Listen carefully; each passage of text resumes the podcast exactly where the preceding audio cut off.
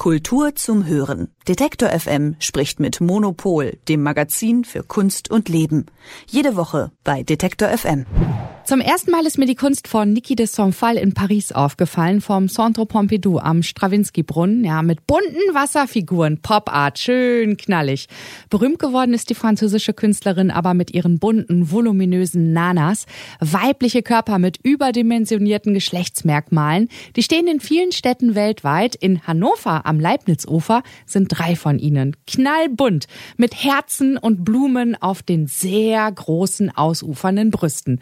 Aber Niki de Sonfal hat so viel mehr gemacht als farbenfrohe Skulpturen. Eine Ausstellung in Frankfurt am Main zeigt rund 100 Arbeiten und gibt einen Überblick über alle ihre Werkphasen und zwar in der Schirm Kunsthalle. Und darüber spreche ich jetzt mit Silke Hohmann vom Monopol Magazin. Hallo. Guten Morgen. Denn auch ihr habt Niki de Sonfal als Titelgeschichte in der morgen erscheinenden Ausgabe. Ja, genau. Niki de Sonfal ist eine Künstlerin, die man wegen der Eingängigkeit ihres Werkes schon zu kennen glaubt. Ne? Ich habe ja gerade schon ein bisschen was gesagt. Was können wir denn noch lernen?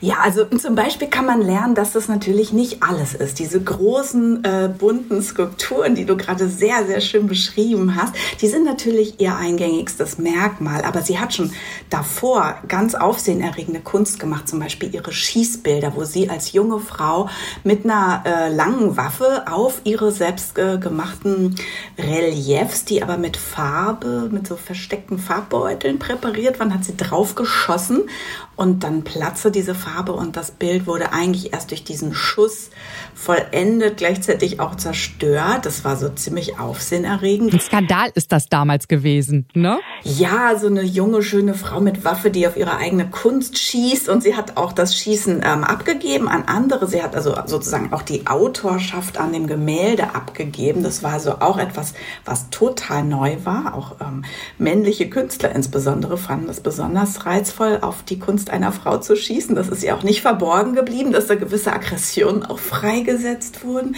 Ja, und insgesamt, dass sie wirklich eine sehr feministische Frau war, die eigentlich auch schon 1959 vom Patriarchat, äh, vom Matriarchat, Entschuldigung, ganz, ganz großer, genau, sie hat vom Matriarchat äh, gesprochen, 1959. Da gab es die äh, Frauenbewegung, auf der wir uns äh, heute, auf der heute der Feminismus aufbaut, gab es damals noch gar nicht. Das heißt, sie war wirklich auch eine, eine, eine sehr, ähm, sehr denkende, handelnde Frau, die ähm, wirklich kompromisslos eigentlich auch ihre eigenen Fantasien, ihre eigenen Ideen umgesetzt hat. Ja, also gut, Niki de Sonfal, ähm, da haben wir halt diese poppigen, knallbunten Skulpturen ne, vor unseren Augen.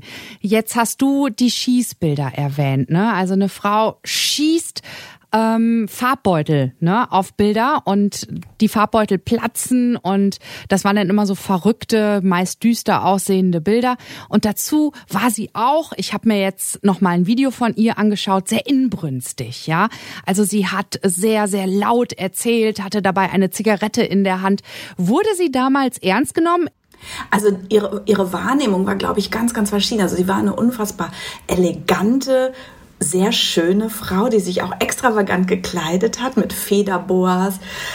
Ob ihr ihre Schönheit eher zum Vorteil oder zum Nachteil gereicht hat, das sei dahingestellt. Aber auch das sind Fragen, die es heute total lohnt, mal genauer zu untersuchen. Und auch eben diese Fragen, ähm, wie nimmt man sie denn als Bildhauerin wahr? Also man würde ja auch jetzt, zum Beispiel man sagt ja, die, diese Figuren, die sind irgendwie dick und bunt und lustig, aber so würde man über Bildhauerei von ähm, Kollegen jetzt vielleicht diese Kriterien nicht anlegen. Man würde ja vielleicht auch bei Giacometti nicht sagen, die sind ähm, aber dünn und traurig, sondern da würde man eben wirklich mit einem Kunstkritiker-Werkzeug drangehen und sagen, das hat die und die und die Qualitäten. Und ich glaube, dass Niki de Saint-Fall mit ihrer Art mit ihrer sehr tollen Sichtbarkeit und auch dieser Monumentalität, das ist ja wirklich eine Geste, das ist wirklich groß und einschüchternd auch, obwohl es heiter ist.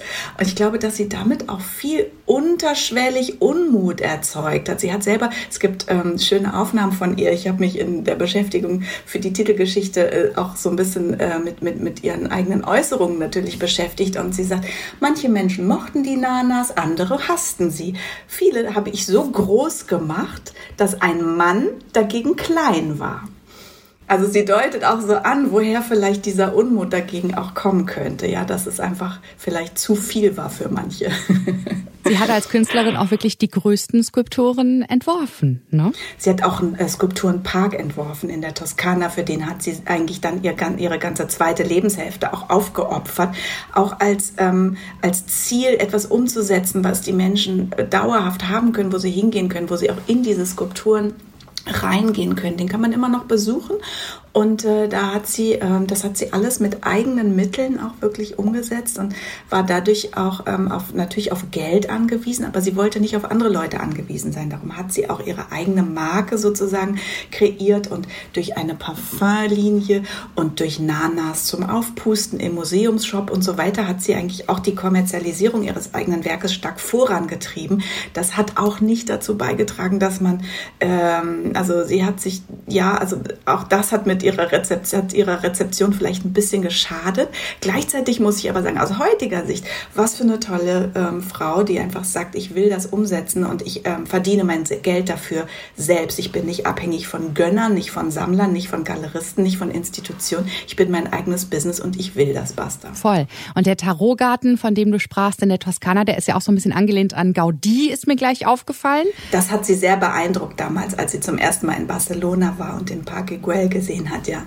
Und hat dann da ähm, wirklich auch so ähm, Skulpturen entworfen, in denen man wohnen konnte tatsächlich. Ne? Und was wird denn jetzt alles in der schönen Kunsthalle zu sehen sein, Silke? Also die äh, Schirn zeigt wirklich aus allen ihren Schaffensphasen Werke. Es ist ein, ein, ein umfassend, eine, eine umfassende Ausstellung und ähm, es werden auch ein paar Nanas zu sehen sein. Und es wird vor allen Dingen auch interessant sein, mal so ihren ganzen Werdegang zu sehen. Und ähm, ich äh, habe die Ausstellung selber noch nicht besucht. Sie eröffnet morgen Abend. Aber es ist mit Sicherheit ein sehr zeitgenössischer Blick auf eine Frau, die in ihrer Zeit, ihrer Zeit möglicherweise voraus war. Rund 100 Werke von Niki de Sonfal sind ab Freitag, also ab morgen zu sehen in der schönen Kunsthalle in Frankfurt am Main. Ähm, dazu ist morgen auch ein Filmscreening. Sie hat auch Filme gemacht. Un rêve plus long que la nuit von Niki de Sonfal. Und der Audioguide, der ist gesprochen von Joy Denalani. Also an, ansehen und hören könnt ihr Niki de Sonfal bis zum 21. Mai diesen Jahres. Und sehen und lesen könnt ihr Niki de Sonfal und ihre Kunst im neuen Heft des Monopolmagazins. Und Silke Hohmann, Redakteurin, hat uns darüber erzählt. Ich danke dir ganz herzlich. Danke auch. Tschüss. Kultur zum Hören. Detektor FM spricht mit Monopol, dem Magazin für Kunst und Leben. Jede Woche bei Detektor FM.